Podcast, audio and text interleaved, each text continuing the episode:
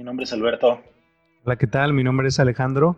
Y esto es Business Rewind, un podcast donde Alex y yo eh, estaremos hablando de diferentes temas de negocios, economía, finanzas, todo lo que está ahí un poquito alrededor.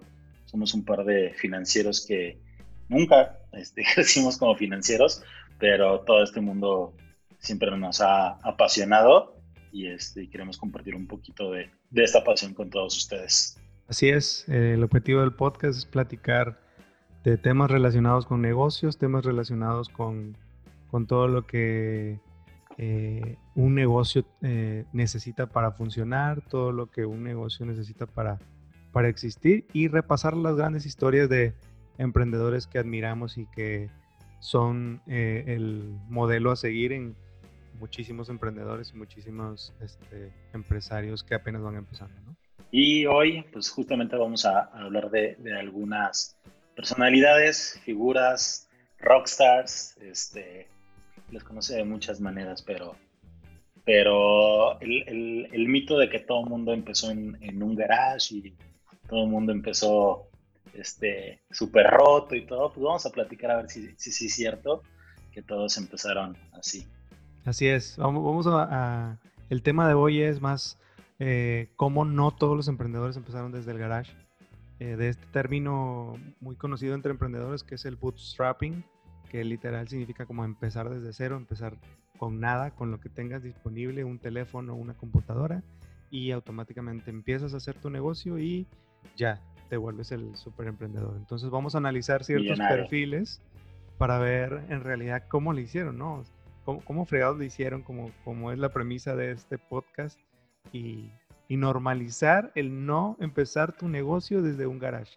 Para empezar en México casi nadie tiene garage. nadie tiene garage, sí, sí, sí. Entonces no sé con qué personalidad, ¿con qué personalidad quieres empezar. Este, pues si quieres arráncate con, con, Bill. Con nuestro amigo Bill Gates. ¿Quién no conoce a este, a este pelado de Bill Gates, no? Normalmente todos admiramos a Bill Gates porque obviamente todos lo conocen como pues el, el hombre más rico del mundo, que, que logró tener el software que, que tienen la mayor cantidad de computadoras en el mundo. Pero hay que, hay que darnos cuenta o hay que desmenuzar su historia desde el punto de vista de que nunca fue alguien que, que estuviera batallando, ¿no? O sea, que, que, que su, su, historia no empezó como, como muchísimas otras. desde así que no tienen nada, ¿no? Siempre fue un, una persona que tuvo una cierta posición que, que lo hizo o que le dio los beneficios para poder empezar. Obviamente entra el, su inteligencia y su capacidad de negociación que tuvo en su momento para, para enfrentarse desde a, las compañías como IBM o como, como Apple en este caso. Pero desde entonces siempre estuvo en, escuelas privadas y, de, de, alta sociedad. Eso es algo sabido, ¿no? En, en Seattle, ahí empezó este, por ahí del 68 y desde entonces ya tenía acceso a una computadora. Ojo, tener acceso a una computadora en 1968. 68. Era casi imposible. No, y también, ojo también, ¿eh? Este, digo, retomando un poquito, eh, no es tampoco que esté mal, ¿eh? Empezar con, con, con lana, empezar con presupuesto. Es, es, justo, es lo que queremos este, quitar ese mito de, no, es que tienes que empezar con tres pesos. No, para nada. Y vamos a ver justamente cómo bien invertido y con una, mente brillante, con ideas innovadoras, la, la puedes super romper, teniendo o no teniendo. Pero en este caso, Billy, pues sí tenía.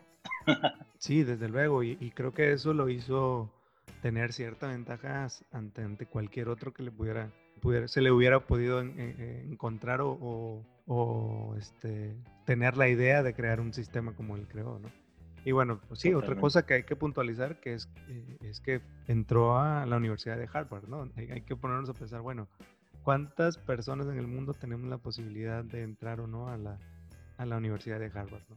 Y luego abandonarla, porque eso también es otro, otro cliché, ¿no? Que todos los super emprendedores, super empresarios, entran a una universidad de mucho prestigio y que mm, como la universidad no está diseñada para ellos, pues, dejan la universidad y, y eso los lleva a, pues, a tener éxito porque dejaron la universidad y se dedicaron 100% a su, a su negocio. a su negocio, a su idea. Entonces creo que no está, no está mal el, el, tener ciertos privilegios y empezar desde entonces a, hacer tu negocio. Simplemente lo que quiero es que, que, que no lo romanticemos de más, ¿no? Este, no todos empezaron desde cero, no todos empezaron en un garage. Cada quien tiene que verificar sus, posibilidades y su capacidad como para ponerse a pensar qué podría crear o no, ¿no? Y bueno... Y, eh, parte del chiste también es justo eso, o sea, si tienes las posibilidades, ¿qué haces con ellas? Así es. ¿No? Realmente, ¿cuánta gente no se las acabaría también en dos segundos? Entonces, eso, eso también, y es yo creo que el valor más grande que tiene también ese tipo de gente, que con recursos pudo hacer muchos más. Sí, así es, o sea, e, es bien importante también que, que, tengas los privilegios, que estés en una posición en la que pudiera ser más favorable emprender, no quiere decir que tomes las mejores decisiones. Eh, eh, yo me imagino, yo, yo cuando estuve leyendo de Bill Gates me acuerdo que decía, bueno, dejar la Universidad de Harvard para irte a, la sede donde estaba Altair, que era la empresa esta, donde él empezó como a, a, verlo de la sesión de su lenguaje de computadoras. Esas decisiones de abandonar la universidad, mudarte de ciudad, ir a, hablar con empresarios que tenían 20, 30 años ya en el negocio de las computadoras, que creían que, que ya lo conocían todo, este, es, es, bastante difícil, o sea, independientemente de que tuviera o no una posición, este, eh, pues sin tanto, sin tanta bronca, digamos, económica, creo que fue, fue algo complicado, ¿no? Sí, no, totalmente. Y también creo que una de las grandes ventajas de, de Bill es este, también la gente con la que te rodeas. Yo soy un ferviente creyente justamente de que si no te rodeas de gente más inteligente que tú, jamás. O sea, o, o de gente inteligente más capaz en ciertas áreas que tú, tú solo no vas a poder con todo el pastel necesitas gente que te ayude a armarlo. Entonces, eh, definitivamente, esas son de, de, las habilidades que Bill creo que, te, que tenía desde chao. Sí, aparte era visionario. O sea, siento que uno de los aciertos que hizo Bill Gates es eh, pensar que el software era el futuro y no el hardware, que, que, fue cuando hizo la negociación con IBM por quedarse con el, los derechos del software. Y, y, eso fue lo que hizo que luego Microsoft pues valiera lo que, lo que ahorita conocemos, que, que él tomó esa, o tenía esa visión, o sabía que lo que iba al final a generar valor en una computadora era lo, cómo funcionaba, no cómo se veía por fuera. Y creo que eso lo llevó a, catapultarse como pues, lo que es ahorita, ¿no? El, de los hombres más importantes del, del, mundo. Esa negociación con IBM de te doy el software que tus computadoras necesitan, tú que eres el número uno en ventas, pero yo me voy a quedar con este software, yo tengo la exclusividad, o sea, yo solo te lo estoy rentando de alguna manera, este, fue totalmente el, el, el parteaguas para, para que Microsoft creciera como creció.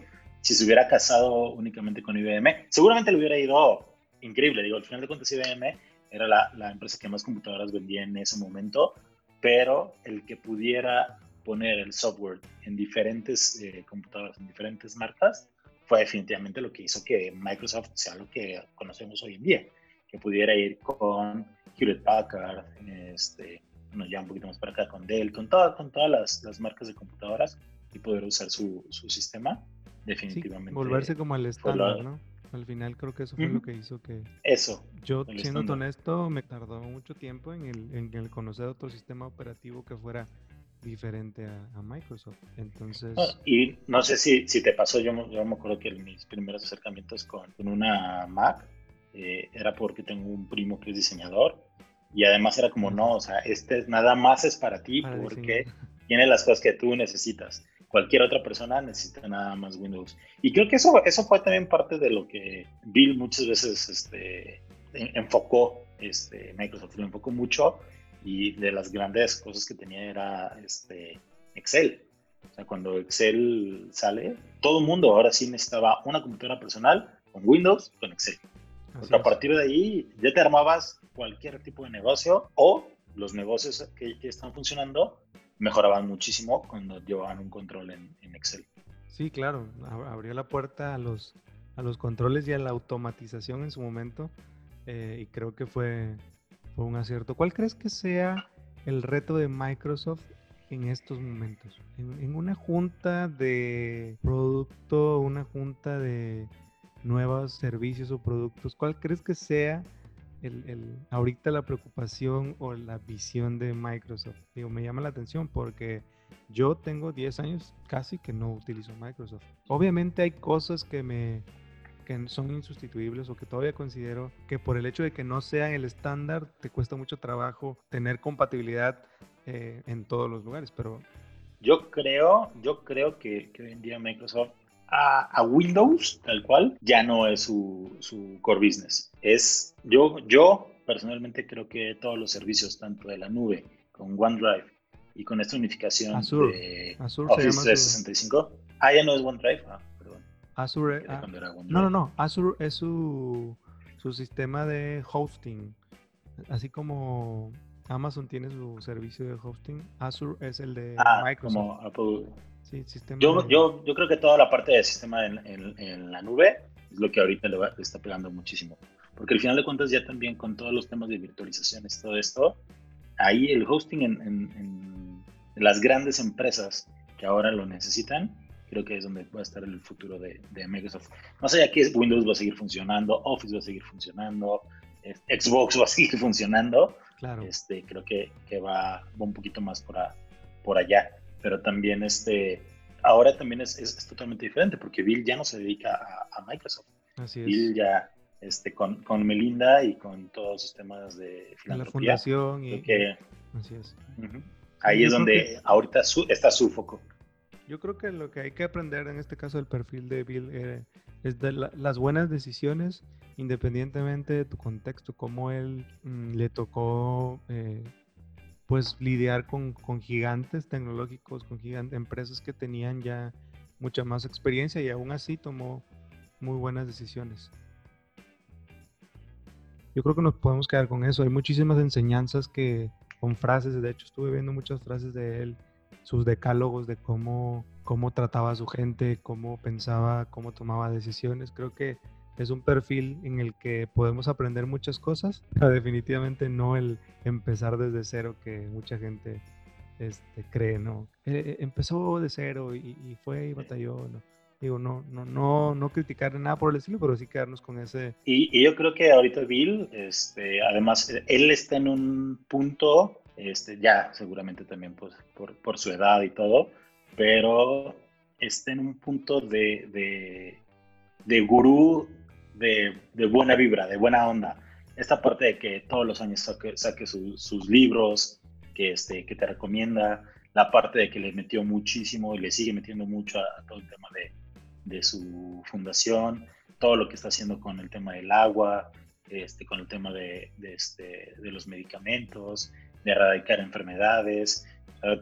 creo que, que él tomó este rol donde, de hecho, hace poquito se salió también ya del, del board de, Microsoft. O sea, básicamente es... Sí, hace, no tiene, no tiene yo creo que ni dos meses.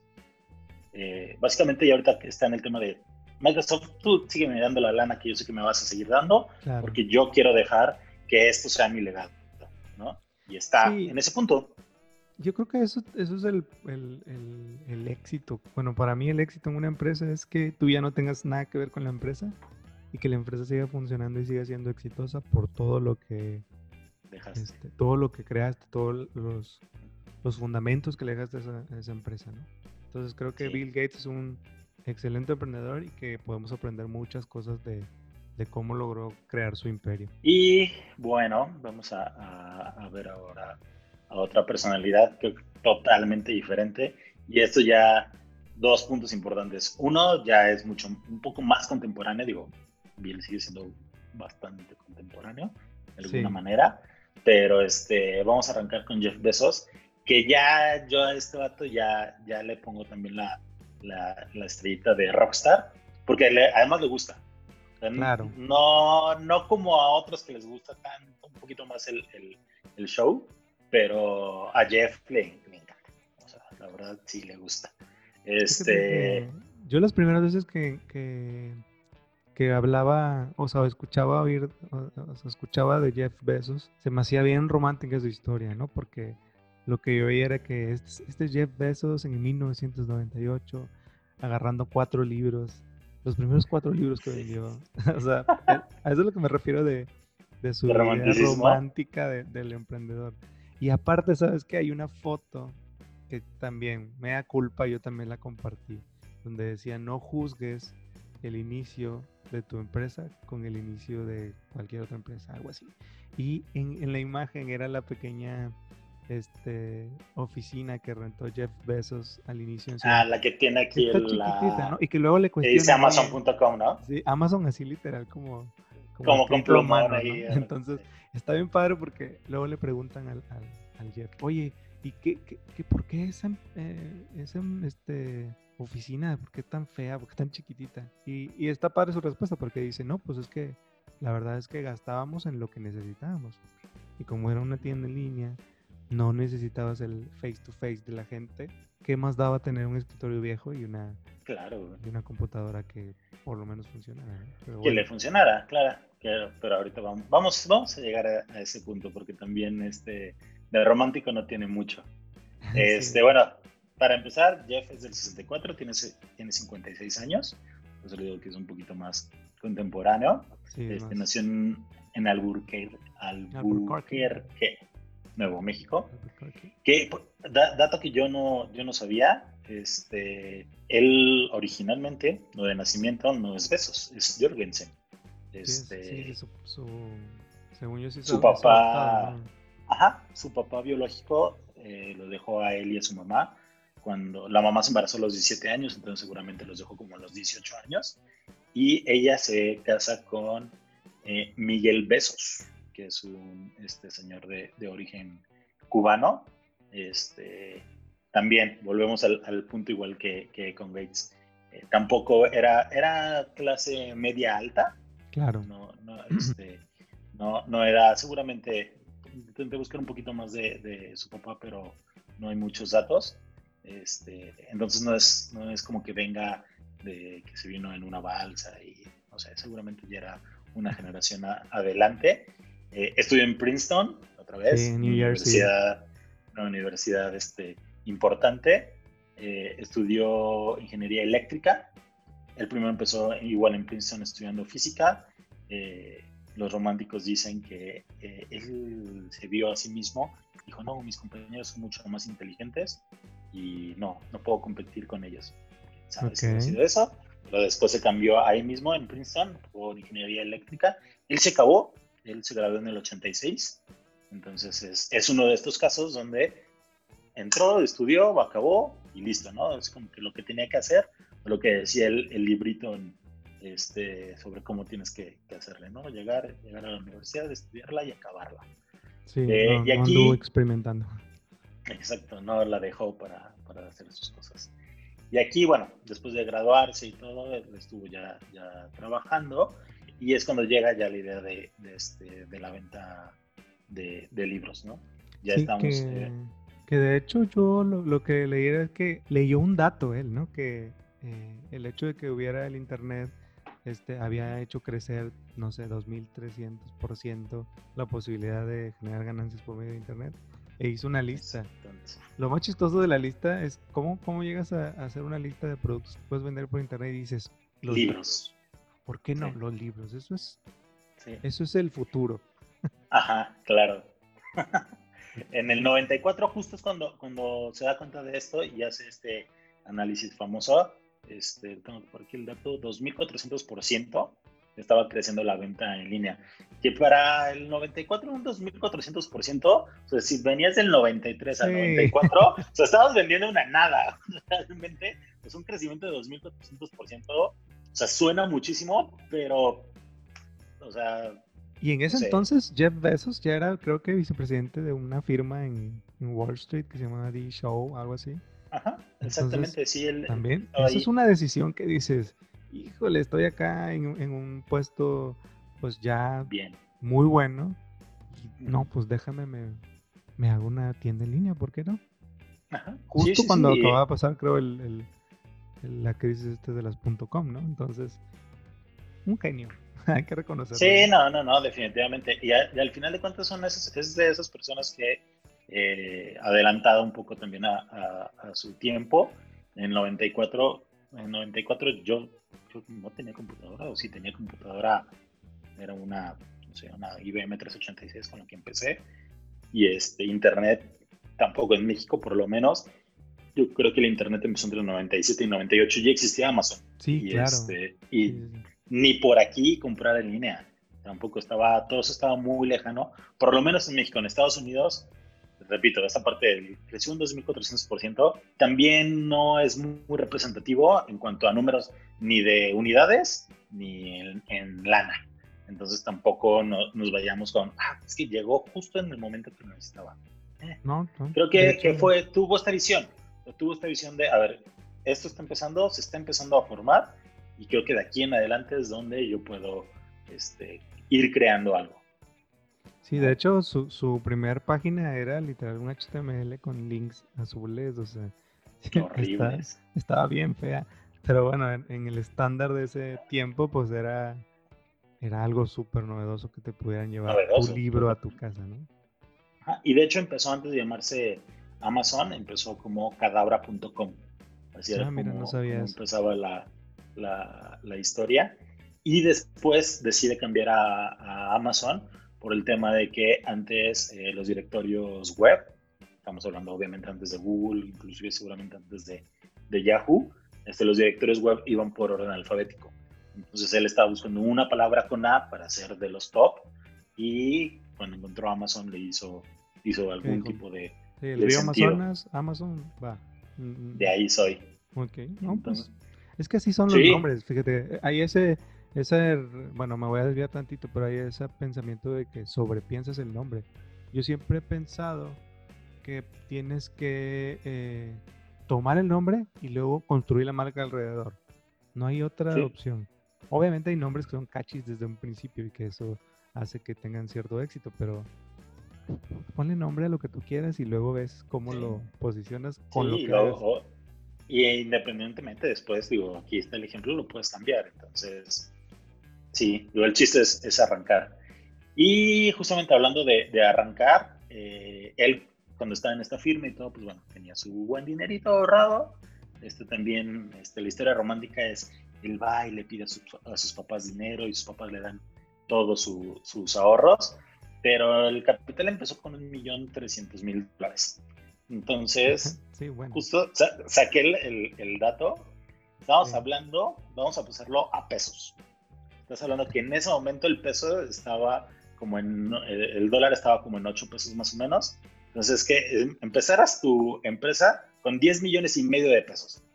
Sí, no, no, no. ¿Ah? Y vamos a traerlo a hoy, con la inflación. Sería que empezaras con 74 millones de pesos tu empresa.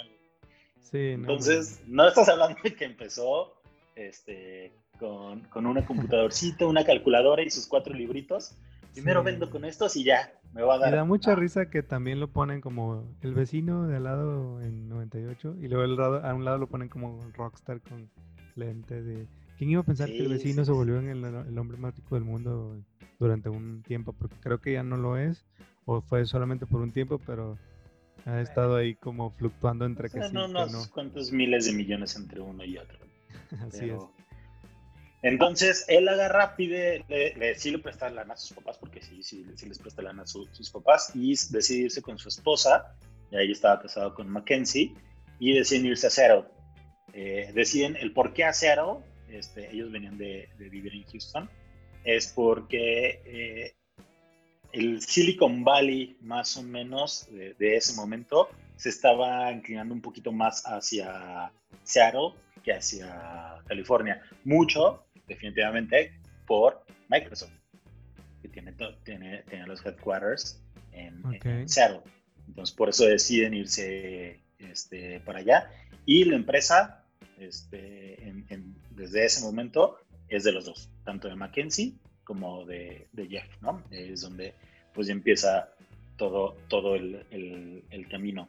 Fue bastante rápido. En el, o sea, estamos hablando de que esto empezó en el 94 más o menos. Para el 97, él este, ya empieza a cotizar en, sí, ya había tenido su IPO. Exactamente, empezó con 18 dólares. Y ahorita está en mil y tantos. Haciendo referencia a un IPO es cuando literal sales a la, bolsa y empiezas a captar capital de manera pública. Es decir, tú dices, te voy a poner un 20% de mi empresa en 10.000 acciones y cada acción va a costar 18 dólares. Cuando haces eso en uno de los índices como Nasdaq, como la Bolsa Mexicana de Valores, como este, la Bolsa de Nueva York, eso es una, eh, un IPO, una Initial Public Offering, como para hacer el, el, paréntesis. Paréntesis cultural, muy bien. Así es. hoy, bueno, hasta el cierre del viernes están 2.962 dólares. si compraste unas acciones por ahí al 97, ya ahorita ya la, la hiciste bastante, bastante bien. Fíjate que y, este, y ahí es donde se arranca. No, mire, y, había salido a, bolsa y aquí en México estábamos en pañales con el internet, ¿verdad? Aquí estaba empezando Infinitum. a, vender tus computadoras a Algo así como American Online o algo así se llamaba. No American Online aquí en México. Salías de la primaria y te daban un disco. Este, como para que te, llegaras, a, conectar pero además, a tu computadora. Ibas a todos lados y te daban tu disco de, de AOL para, Abuela. conectarte. Sí, no, no, no, no, hay cosa. Las pequeñas grandes diferencias también de, de dónde te tocó vivir. Este, vamos a adelantarnos un poquito para, para, para irnos más rápido con, con, Jeff. Este, empieza en el 97 y empieza ya a captar, a captar, a captar, a captar. Empieza a crecer muchísimo este, Amazon. En el 2007 es donde ya empieza a diversificarse un poquito más en este tema de no nada más una tienda en línea, o ser la tienda en línea más importante este, o referencia, que es hoy en día Amazon.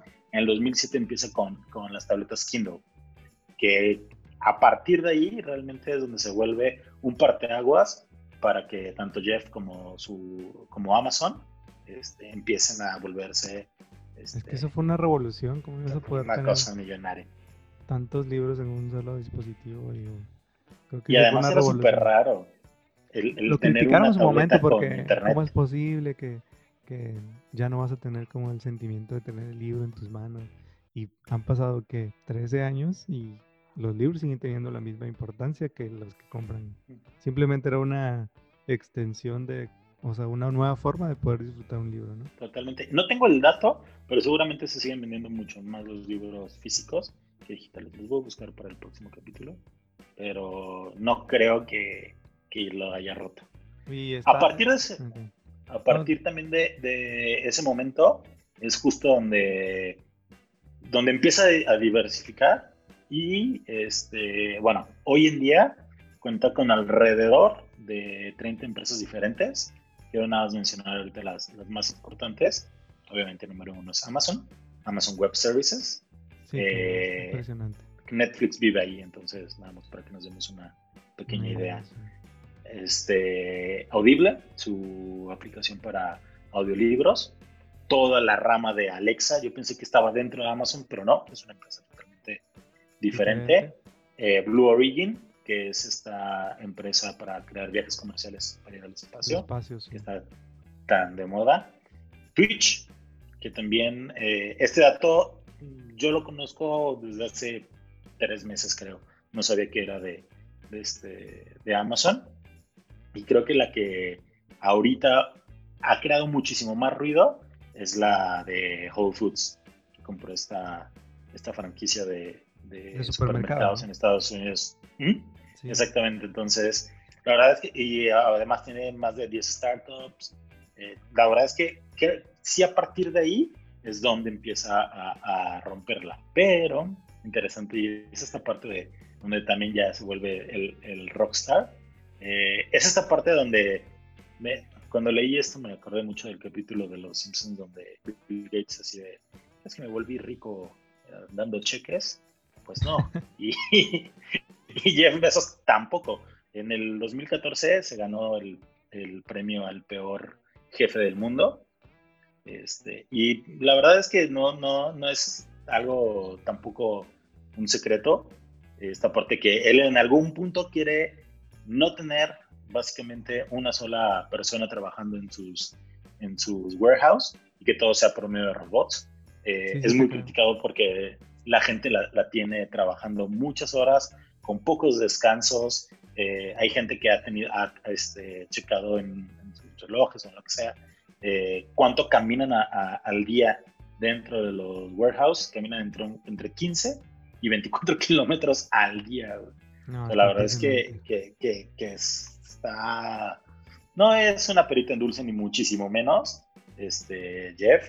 Y creo que, que el reto más grande que se tuvo fue cuando entró a China, donde ahí sí le hicieron ver su suerte y definitivamente creo que esta parte de, este, de, ser un líder rudo, un líder, este, ese es mi objetivo y voy sobre él, este, creo que le cobró un poquito de factura y el creerse ya el, rockstar, el creerse el yo me la sé todos, cuando llegó a, China, se encontró con Jack Ma, este, quien no lo conozca es el, es el dueño de, de, Alibaba y este, pues básicamente de todo el comercio electrónico en China. Y este, Jack lo que hizo muy fácil es, soy chino, gobierno chino, ayúdame. Claro, que sí, porque tú das mucho trabajo. Sí, totalmente. Entonces, ¿qué hicieron? Cortaron a Amazon. O sea, lo cortaron, lo, lo destabezaron así piecita por piecita hasta que dijo, pues que ya aquí no puedo. No puedo ni porque no le entiendo al mercado, porque es, es, algo de lo que se habla mucho, que nunca supo entender al mercado. Yo creo que por esta misma ideología que te digo de, muy clavado de yo soy el que sabe, así se debe hacer, pues no, papá, estás en China y China es otro mundo.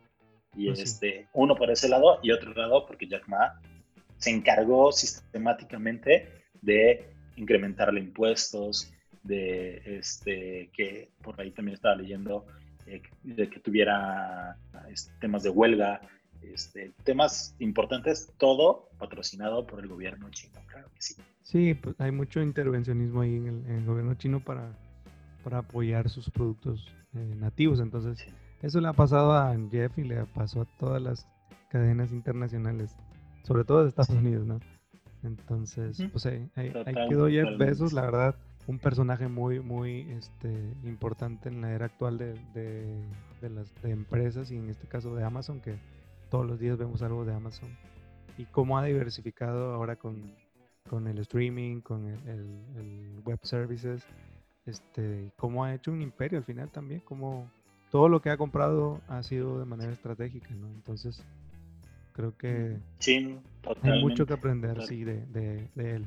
Sí, y, también volvemos a esta parte del, jefe que no siempre tiene que ser el líder bueno, el líder que, guía a su gente, que, que, nos encamina, que les, tiene su decálogo. No, bien están los jefes hijos de la fregada, que, este, que en base a fregadazos logran lo que tienen. Sí, así es. Eh, y bueno, yo creo que la mayoría de estos perfiles tienen ese problema, porque son unos adelantados a su tiempo, tienen un proceso de pensamiento más eh, sofisticado y se desesperan con nosotros los mortales, yo me imagino. este, todos ellos tratando de explicar sus ideas y pues la gente al final tiene un alcance diferente, ¿no? Y me imagino que sí, sí, era complicado convivir o es complicado convivir con este tipo de personalidades. Pues pregúntale a su ex esposa. sí, te creo. Sí, fue complicado, ¿no? Bueno, que también, digo, fue tranquila con 38 mil milloncitos de dólares. Y dejó al señor, dejó al señor que, que hiciera sus, sus desfiguros como quisiera. Pues sí. y bueno, continuando, con, continuando con esto de, de, analizar ciertos perfiles, pues ¿qué te parece si nos brincamos a uno de nuestros favoritos, Mark Zuckerberg? ¿Cómo ves? Pues Mark, va, va, va. Este, híjole, también complicado, complicado sobre todo la parte, este, ayer me, desvelé, me, porque me, me, frustró también en, algún punto, porque estaba buscando mucho, sobre todo del Mark este, líder, del Mark, este, esta, esta figura de cómo lleva a, sus, a sus equipos, eh, cómo logra este, pensar en, en, encaminar a sus empresas punto A, punto B y tener éxito. Y la verdad es que no encontré nada. lo que más puedes encontrar de, de Mark es este, mucho de lo que encuentras en la, en la, en la película este, de la red social. Que y... dice que está súper sesgada la película, ¿no? Pero bueno. Ajá, sí, sí, sí, porque al final de cuentas es una, una biografía no autorizada que es en la que se basa la, la película. Pero fuera de, de, ese tipo de, fuera de su inicio, tal cual, eh, lo que más te encuentras son escándalos y muchos. Aquí tengo una pequeña lista, ahorita la, la platicamos, pero, este, pero lo que más te encuentras son escándalo tras escándalo, bronca tras bronca. Este, pero bueno, vamos a, a platicarlo. Eh, él nació en mayo del 84 y tiene no sé cuántos miles de millones de dólares. Y tú y yo somos más o menos de, esa, de ese año. ¿Cuántos tienes tú? Mm, prefiero no decirlo. Este, ok, gracias. no te creas. O, pues, o, mito. Yo creo que de, de, de, los que vamos a hablar, este es el que tiene la mayor atención y, del que tienen mayor este, idea de cómo empezó por el hecho de la película. Eh, creo que la estrategia de Facebook ha sido más como de adquirir empresas que han sido eh, muy buenas o que han, han, causado cierto, cierto éxito y, y, en base a eso ha ido creciendo, comprando y comprando y comprando. Y a veces desarrollando la, la, la, competencia, porque si te pones a analizar cuando salió Snapchat, eh, lo que hicieron fue replicar en Instagram. Y, como no me lo vendiste, pues déjame lo, lo replico, ¿no? Y ahora con TikTok lo intentaron con Lazo, pero no lo están logrando. TikTok sigue fuerte, TikTok sigue creciendo y creo que van a lanzar otra, eh, no me acuerdo cómo se llama. ¿Otro intento? Pero también intentando acaparar ese mercado que está creciendo muchísimo. Sí, sí, sí, sí, yo creo que va un poquito por ahí y va, vamos a llegar a, a justo ese punto. Eh, él es de White Plains, cerca de, de, Nueva York. Este, volvemos aquí también. Este, su mamá psiquiatra, su papá dentista, eh, dos profesiones que en Estados Unidos pagan bastante, bastante bien. Eh, pues también que le pudieron pagar Harvard. Entonces, este, creo que, que, por ahí bastante bien. Desde chavito, él, este, la verdad que era una persona muy inteligente.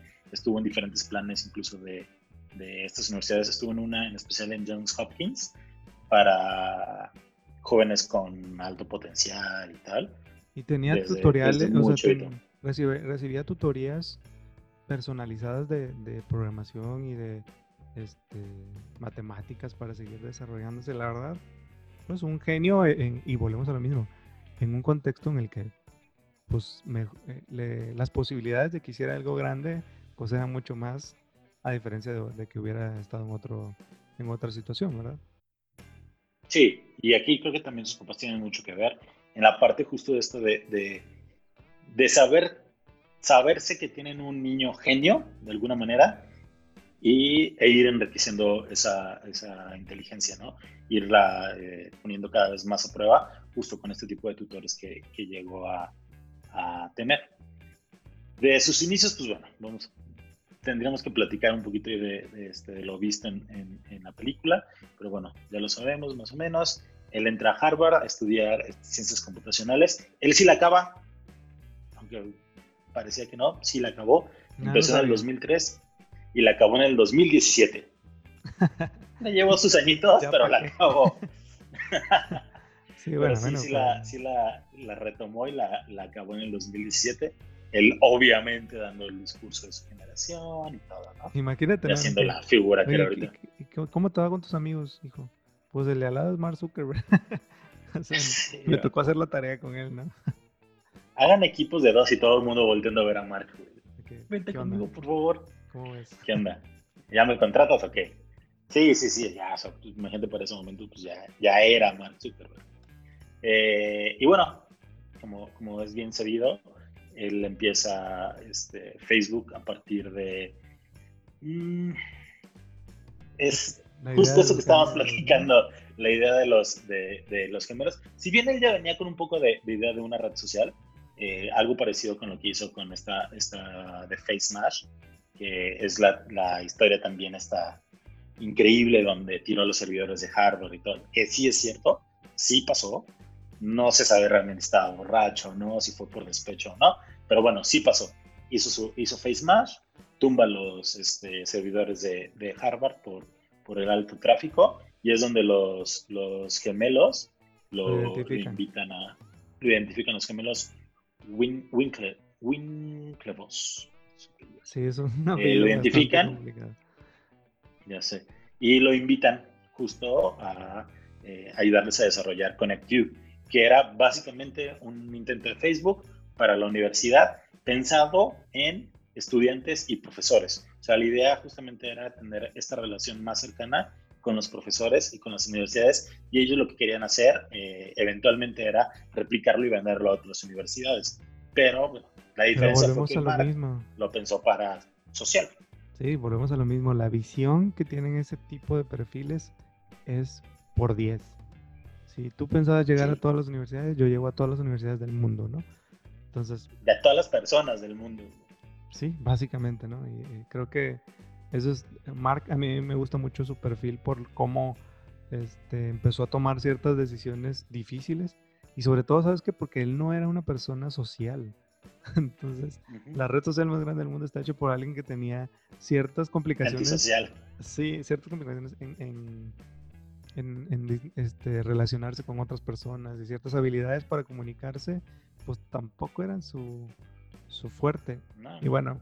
Ni ahorita, ¿eh? Lo, lo, ves en sus conferencias y ves que, que es alguien que, que se, se, sabe que no, no tiene esas habilidades y que las ha estudiado. O sea, se, se ve su evolución y seguramente tiene coaches que, que están atrás de él ayudándolo a, a mejorar toda esta parte. Eh, bueno, él, como sabemos, él empieza en Harvard, empieza con eh, su socio, que después desconoce y luego y conoció y también todo un escándalo, Eduardo Saverín, un brasileño, brasileño americano, eh, que es quien le da el primer, la primera aportación. Él sí es una de las personas que no pidió prestado y tampoco le regalaron el dinero, no vino una herencia, empezó con mil dólares.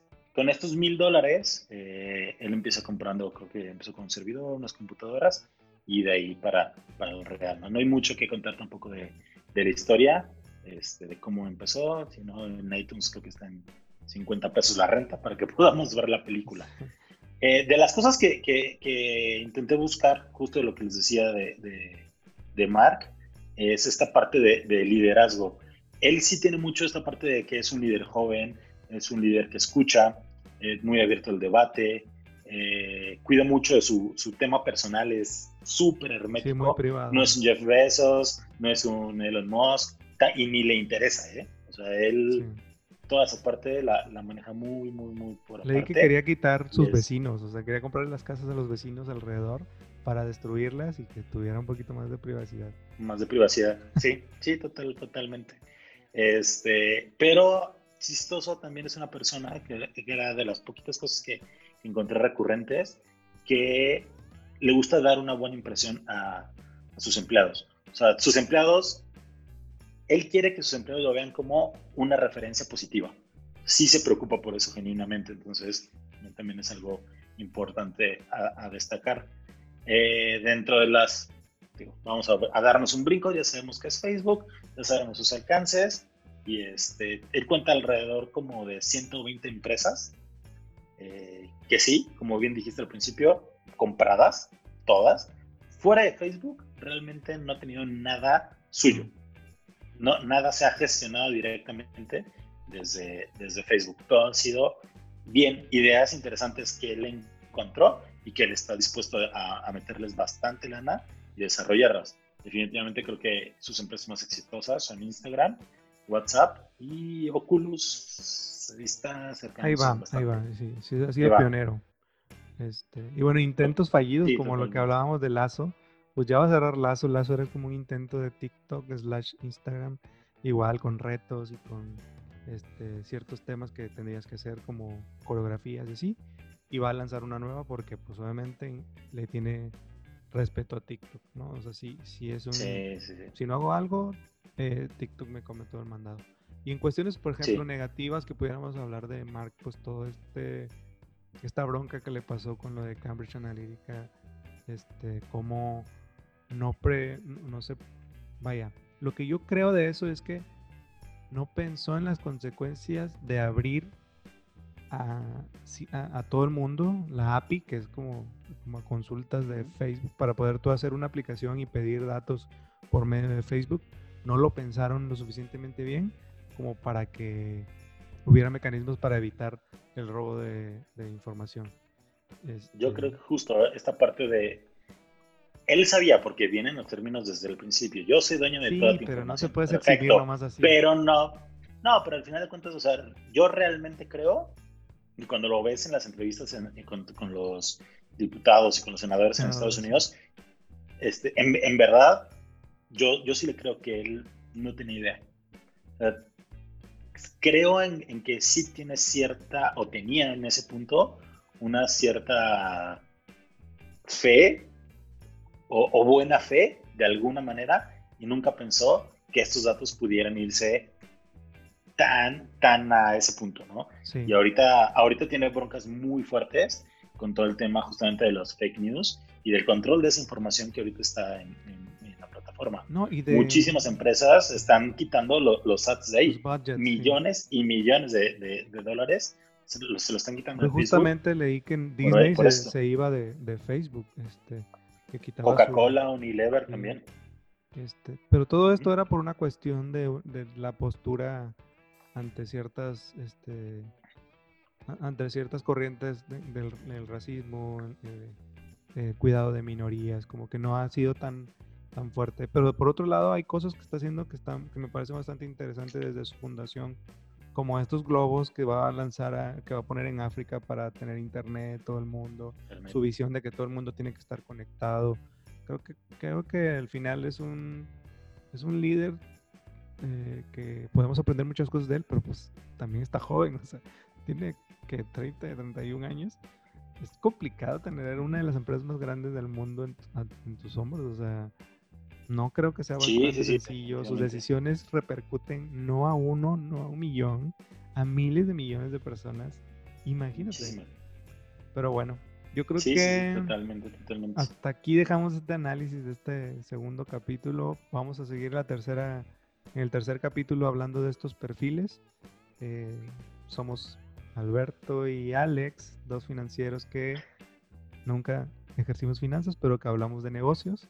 Y los invitamos a que se suscriban, que compartan el podcast, que nos, lleguen nos, hagan llegar su retroalimentación o temas que quisieran que platiquemos.